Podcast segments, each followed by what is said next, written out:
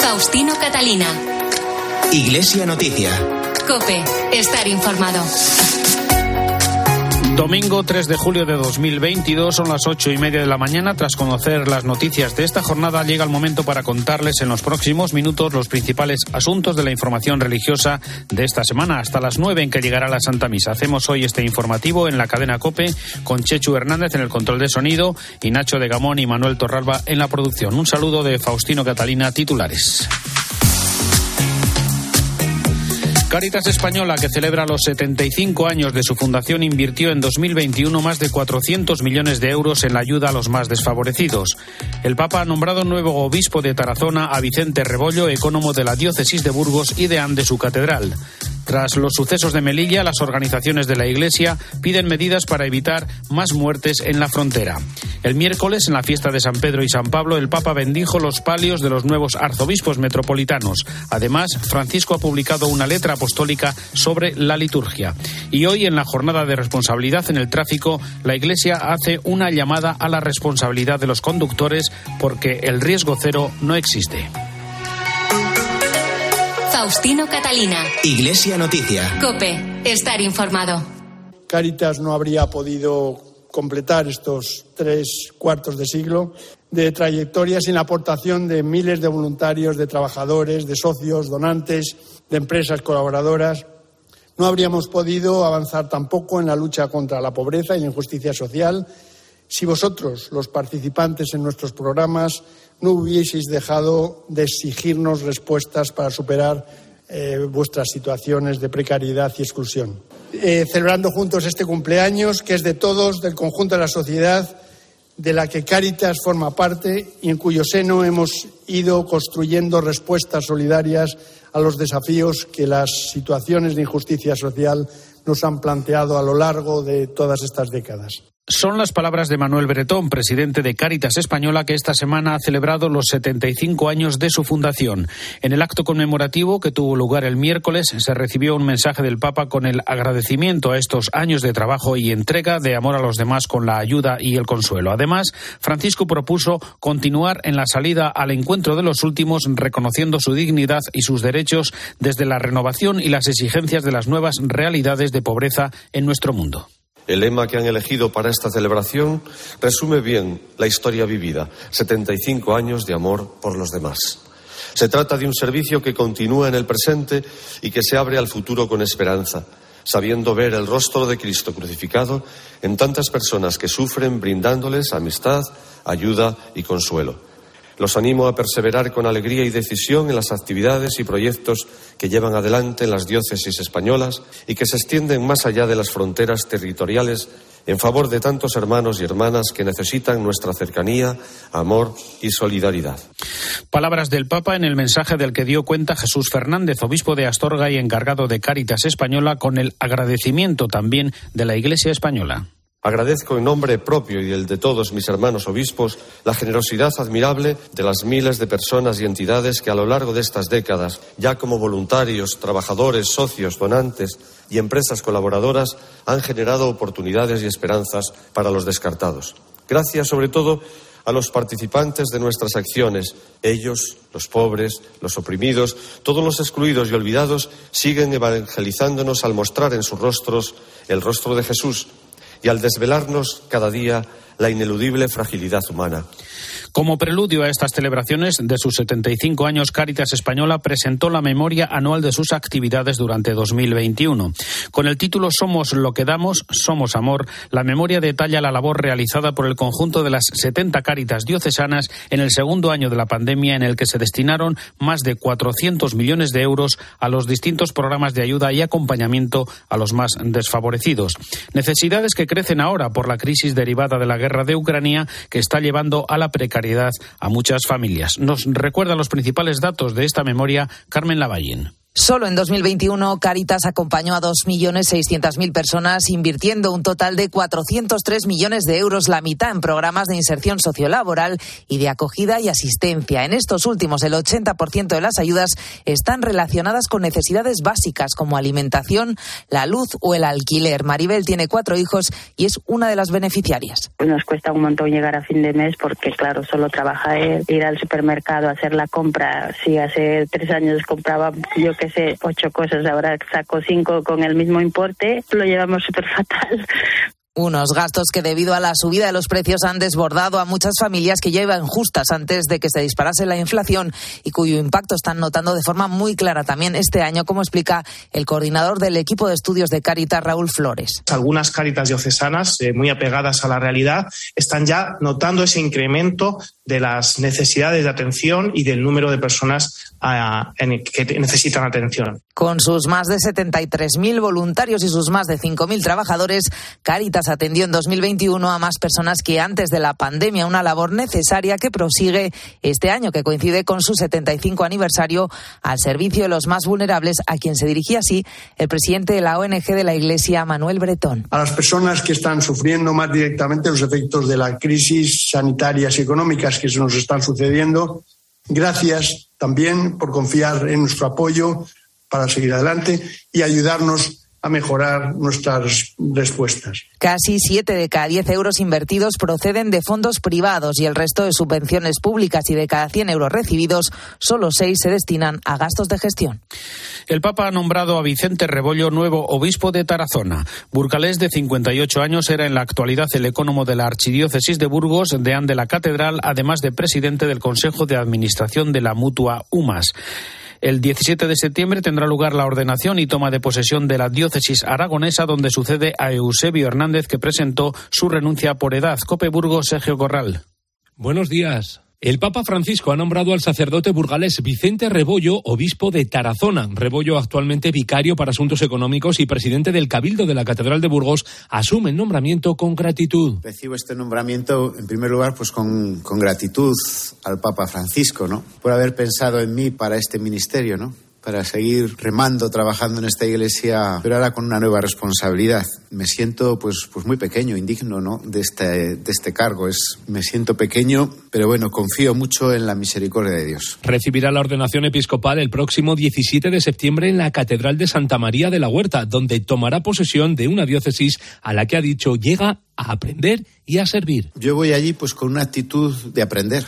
Por mucho que uno sepa cada lugar es distinto. Este cura burgalés de 58 años, ordenado sacerdote en 1988, es diplomado en ciencias empresariales, licenciado en teología espiritual, así como en administración y dirección de empresas. En este primer domingo de julio, la Iglesia celebra la jornada de responsabilidad en el tráfico que promueve la pastoral de la carretera en estas fechas en las que se realizan millones de desplazamientos. Los obispos de la Subcomisión Episcopal para Migraciones y Movilidad Humana ponen a María como modelo de servicio y de ayuda a los demás y hacen una llamada a la responsabilidad de los conductores porque el riesgo cero no existe. Bienvenido Nieto es el responsable de pastoral de la carretera en la Archidiócesis de Madrid. ¿Qué es el apostolado en estas fechas, como siempre? Acompañamiento a las personas y a todos esos profesionales que viven del transporte. Acompañarles en ratos de soledad también a través de la palabra, a través de la, de la vida, de la Biblia, de la oración. Sepan que no estamos solos. Es dar visibilidad al sufrimiento de muchas personas que sufren. Y también, nunca mejor, comparar con el sufrimiento que llevó María, que es madre, madre de Dios y es madre nuestra. Por eso también nos hacemos eco de ese sufrimiento y les acompañamos. Este año hay que recordar también los problemas de los transportistas y otros profesionales de la carretera que se enfrentan a la subida de precios de los combustibles y el mantenimiento de los vehículos, que disminuye el poder adquisitivo para mantener las empresas y las familias. En todo caso, bienvenido Nieto hace una llamada a la prudencia.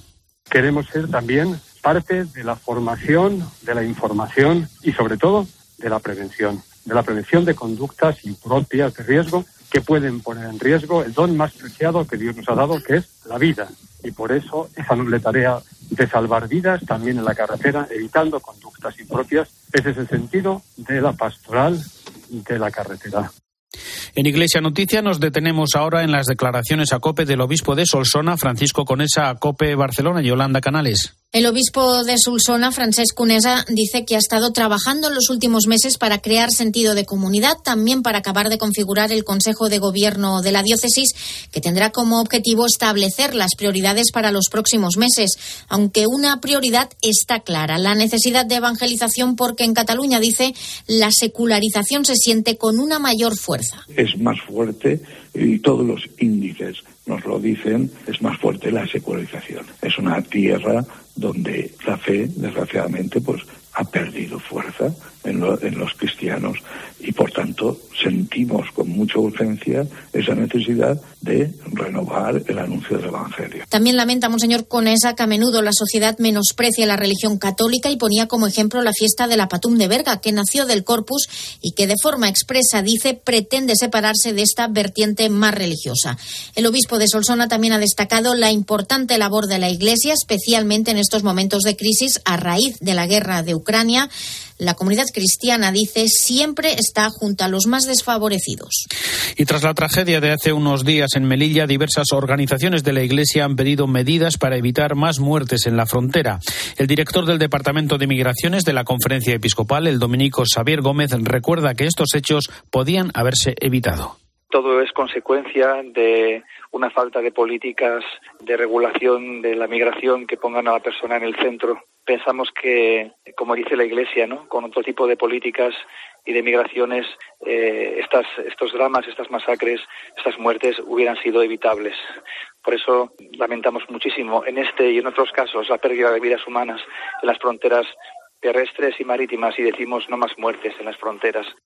La Iglesia tiene que continuar su trabajo de conversión personal y pastoral para acoger como se merece y como explica Xavier Gómez es necesario humanizar y nuevas políticas que tengan en cuenta la gravedad de la presión migratoria. Una mirada que tenga en cuenta que las personas emigradas tienen una historia, tienen un nombre, eh, tienen un apellido, que necesitan que les miremos a los ojos, que nos hagamos cargo de sus historias y atendamos también la realidad en los países de origen de los que vienen huyendo tantas veces y en tantas ocasiones, como ha sido en el caso de los ucranianos, pero también en el caso de estos hermanos de Melilla, ¿no? que vienen huyendo en mayor número desde Chad y desde Sudán, donde atraviesan guerras, conflictos y hambrunas.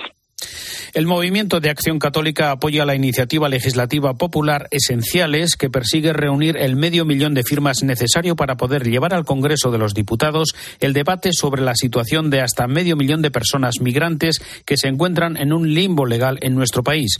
Una iniciativa apoyada por cientos de entidades y asociaciones para fomentar el debate y cambiar la percepción social sobre las personas migrantes que por diversos motivos han tenido que abandonar su país, además de lograr los apoyos parlamentarios para que puedan salir de la situación actual de desamparo legal.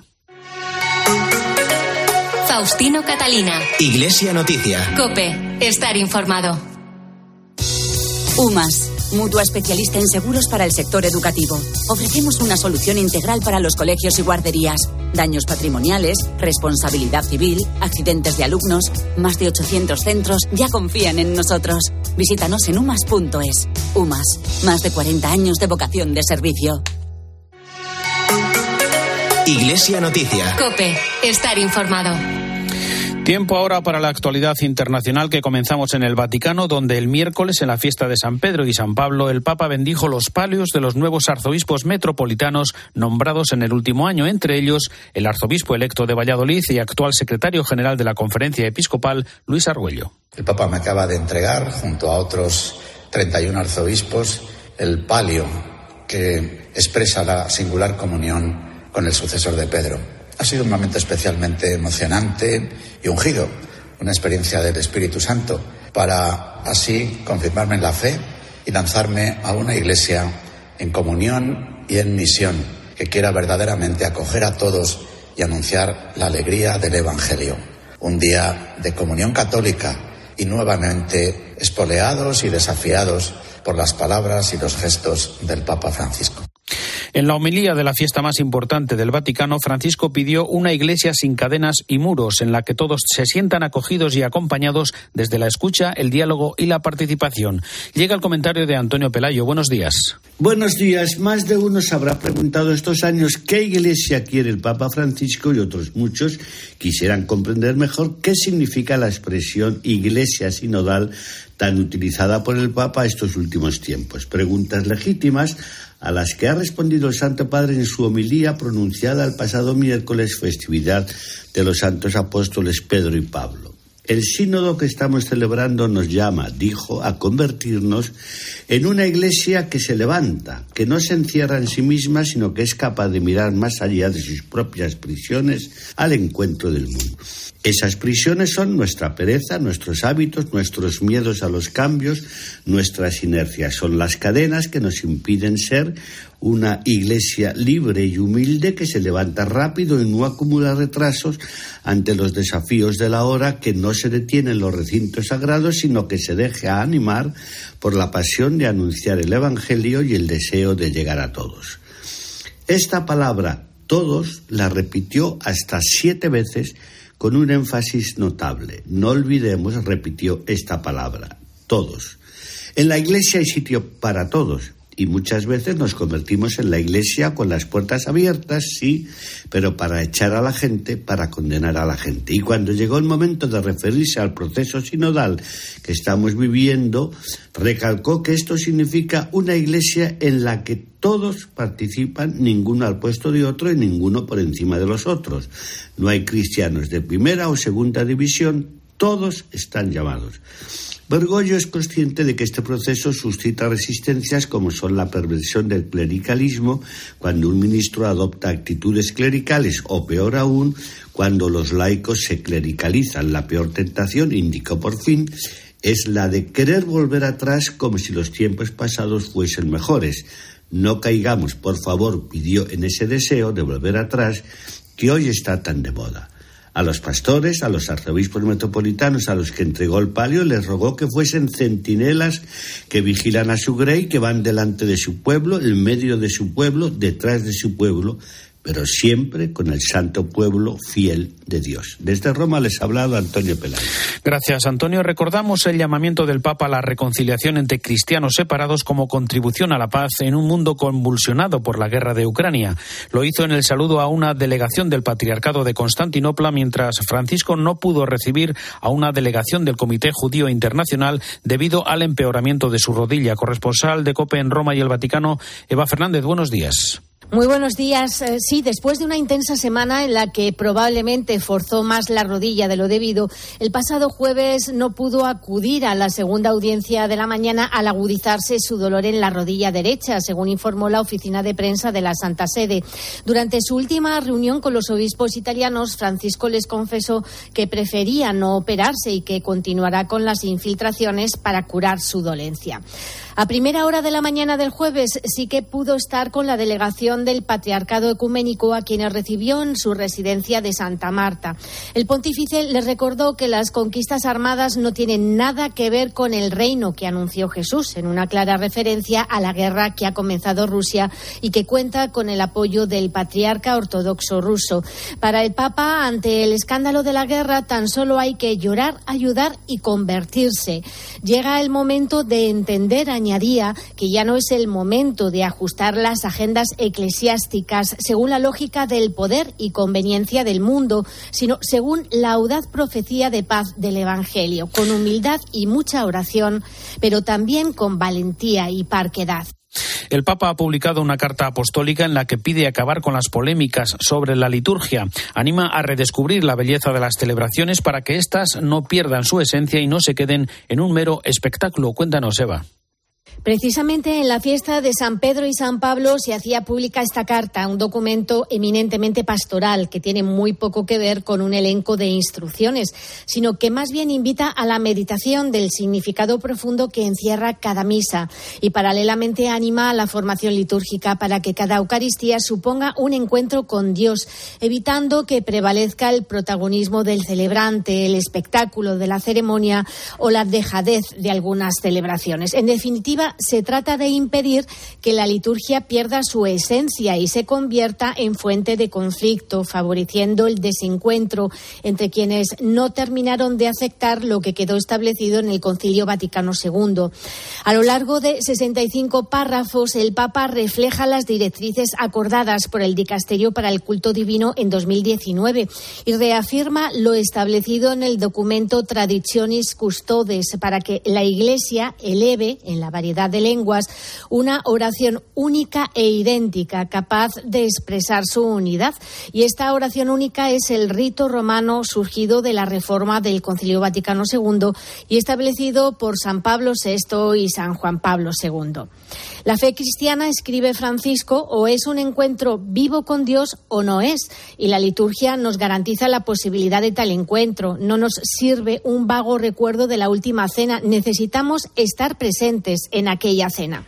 El Papa insiste en que hay que cuidar todos los aspectos de la celebración, el espacio, el tiempo, los gestos, las palabras, los objetos, las vestiduras, los cantos, la música y observar todas las rúbricas. De esta forma se facilita el asombro por el misterio pascual sin correr el riesgo de ser impermeables al océano de gracia que inunda cada celebración. Citando al teólogo romano Guardini, muy presente en la carta apostólica, Francisco afirma que sin formación litúrgica las reformas en el rito y en el texto no sirven de mucho. Insiste, por lo tanto, en la importancia de la formación, en primer lugar, en los seminarios. Más cosas, el Comité de Preparación del Jubileo 2025 ha presentado el logo y los trabajos realizados en la preparación de esta convocatoria. Además, se ha presentado un nuevo periódico mensual del Observatorio Romano dedicado a las personas sin hogar. Celebrar un jubileo ordinario implica prepararlo con tiempo y por este motivo ya se ha puesto en marcha todo el mecanismo necesario para su organización. Cada 25 años la Iglesia congrega en Roma a millones de peregrinos que participarán en los distintos jubileos previstos a lo largo de los 365 días. Jubileo de las familias, de los jóvenes, de ancianos, de enfermos, de deportistas, de profesionales sanitarios, de presos, de maestros, de personas sin hogar, entre muchos otros.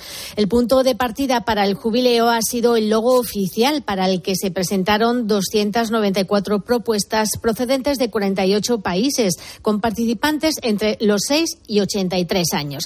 El jubileo de 2025 tiene como lema Peregrinos de la Esperanza y esas son las palabras reflejadas en el logo ganador que representa a la humanidad a través de cuatro figuras estilizadas de los cuatro puntos cardinales.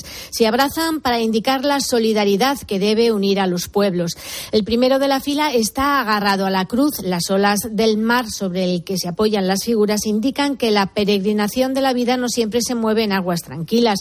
El ancla, por último, subraya la esperanza. Y también esta misma semana se ha presentado el nuevo periódico mensual, El Observatore de Estrada, el observador de la calle, en el que también colaboran algunas personas sin hogar contando sus propias historias. Se distribuirá el primer domingo de cada mes tras el rezo del Ángelus entre los fieles en la Plaza de San Pedro a cambio de una contribución voluntaria que será repartida entre los centros de atención a personas sin recursos. En el primer número, por ejemplo, una persona sin hogar describe la inseguridad de no tener un lugar propio para descansar y el miedo que siente a que alguien le ataque. En la redacción también en la redacción intervienen también de forma voluntaria periodistas del Dicasterio de la Comunicación del Vaticano. Gracias, Eva. Recordamos ahora las palabras del Papa en su intención de oración para este mes de julio que tiene como protagonistas a los ancianos. Pide una revolución de la ternura. Para la vejez hay muchos planes de asistencia, pero pocos proyectos de existencia. Las personas mayores tenemos a menudo una sensibilidad especial para el cuidado, para la reflexión y el afecto. Somos o podemos llegar a ser maestros de la ternura cuánto. Eh? Necesitamos, en este mundo acostumbrado a la guerra, una verdadera revolución de la ternura. Y en esto tenemos una gran responsabilidad hacia las nuevas generaciones. Recordemos, los abuelos y los mayores son el pan que alimenta nuestras vidas, son la sabiduría escondida de un pueblo. Por esto es preciso celebrarlos y he establecido una jornada dedicada a ellos. El custodio de Tierra Santa, Fray Francesco Patton, ha recordado las palabras de San Juan Pablo II, no tengáis miedo, en un llamamiento para que los peregrinos no tengan miedo de visitar Tierra Santa. Queridos peregrinos y amigos, deseo llegar a vosotros a través de este vídeo para invitaros a regresar a Tierra Santa. Hemos pasado dos años muy difíciles, pero gracias a Dios poco a poco lo estamos superando necesitamos de vosotros para volver a sentirnos parte de una iglesia que es universal. No tengáis miedo de venir a visitar los lugares santos.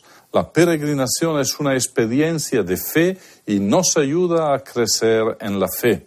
Aquí en la tierra de Jesús no hay más peligros que en otros lugares y en todo caso aprendemos a confiar en Dios nuestra vida está segura siempre y cuando esté en sus manos. Os esperamos en Nazaret, en Belén, en Jerusalén, en Tierra Santa. Paz y bien. Y volvemos ahora a la actualidad en España. En Iglesia Noticia, esta semana se han celebrado en Barbastro las Jornadas Nacionales del Patrimonio Cultural de la Iglesia. En esta ocasión han analizado la aportación de la riqueza patrimonial al desarrollo del mundo rural y el turismo en las zonas más despobladas. Cope Barbastro, hasta en las 10. Buenos días. Buenos días. El patrimonio eclesiástico es una herramienta de desarrollo no solo económico, sino también social y espiritual y puede ayudar a combatir un problema común a toda España, la despoblación. Se ha puesto de manifiesto en las cuadragésimas jornadas nacionales que organiza la Subcomisión Episcopal para el Patrimonio Cultural. Pablo del Cló es su secretario. ¿Cómo podemos hacer que el patrimonio rentabilice para que sea sujeto un poco a la población, para ayudar y para que se mantenga a sí mismo. Que lo que intentamos en estas jornadas es poner en comunión no solo el patrimonio eclesiástico, sino diferentes aspectos, para que funcione un poco el desarrollo local. Eh, no se trata de simplemente tener experiencias culturales y cultuales o espirituales, sino también experiencias gastronómicas. Actividades deportivas, artísticas, ecológicas, turismo experiencial, la belleza, la colaboración público-privada o el marketing digital son algunos de los temas que han animado el intercambio cambio de experiencias entre los alrededor de 70 participantes que han podido conocer destacados enclaves patrimoniales de la diócesis de Barbastro Monzón. Ángel Pérez es su obispo. Que estamos ilusionados en hacer de esta diócesis pasaporte arte, es decir, hacer una diócesis itinerante donde el arte sea un vehículo que no solamente transmite la cultura, la tradición de nuestros pueblos, sino sobre todo transmite la comunicación y la comunión con Dios. La diócesis alto aragonesa trabaja en proyectos como la pulsera turística de Barbastro, la ruta de las tres catedrales o un futuro pasaporte con una guía fundamental, poner el patrimonio al servicio de la evangelización. Obras Misionales Pontificias ha presentado la memoria del ejercicio 2021 en su trabajo de apoyo a la evangelización en los territorios de misión. La Iglesia Española envió 14 millones de euros a la Santa Sede como contribución a esa tarea evangelizadora y tras los dos años de pandemia en los que descendieron las aportaciones, continúa la recuperación. José María Calderón es director nacional de Obras Misionales Pontificias. Lo importante no es tanto los proyectos que se ayudan, a los que se sacan, sino hacer posible que la Iglesia, su labor misionera y evangelizadora en los territorios de misión. Ayudamos a los obispos que están en esos territorios a que puedan mantener su, la, la diócesis, a que puedan ayudar a los sacerdotes a mantener las iglesias, a ayudar a los catequistas que hay en esos países, ¿verdad?, evangelizando. Antes de terminar, les contamos que la Universidad San, Pablo CEU ha avanzado los contenidos del próximo Congreso de Católicos y Vida Pública que tendrá lugar en noviembre y que llevará por título Proponemos la fe, transmitimos un legado. El director del Congreso, Rafael Sánchez Saus, ha explicado que frente al desafío de la cultura de la cancelación, tienen que ser los laicos católicos los que lleven a toda la sociedad la propuesta de salvación que ha inspirado la vida de tantas personas.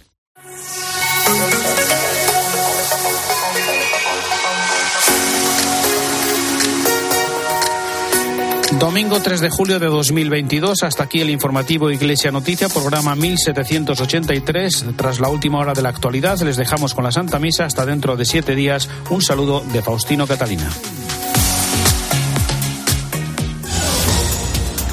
Muy buenos días. Este domingo 3 de julio acaba la fase final de la primera operación salida del verano que coincide con la huelga de tripulantes de cabina. Hoy se mantienen los paros en la compañía EasyJet, que ayer dejó nueve vuelos en tierra y más de un centenar de retrasos. Tienen previstas además seis jornadas para este mes de julio. Por su parte, Ryanair, que ayer ponía fin a su huelga con 16 vuelos cancelados y centenares de retrasos, ya ha anunciado 12 nuevas fechas de huelga en la segunda quincena de julio. Y hay novedades en torno al crimen ocurrido este viernes en la localidad vallisoletana de Santovenia de Pisuerga. Prisión provisional comunicada para el Chiqui, el presunto asesino que acabó con la vida de un hombre de 45 años, se atrincheró 12 horas con un rehén e hirió de un disparo a un teniente coronel de la Guardia Civil que continúa ingresado estable dentro de la gravedad. Ahora el presunto autor de los hechos se enfrenta a los cargos de homicidio, asesinato, detención ilegal, atentado y tenencia ilícita de armas.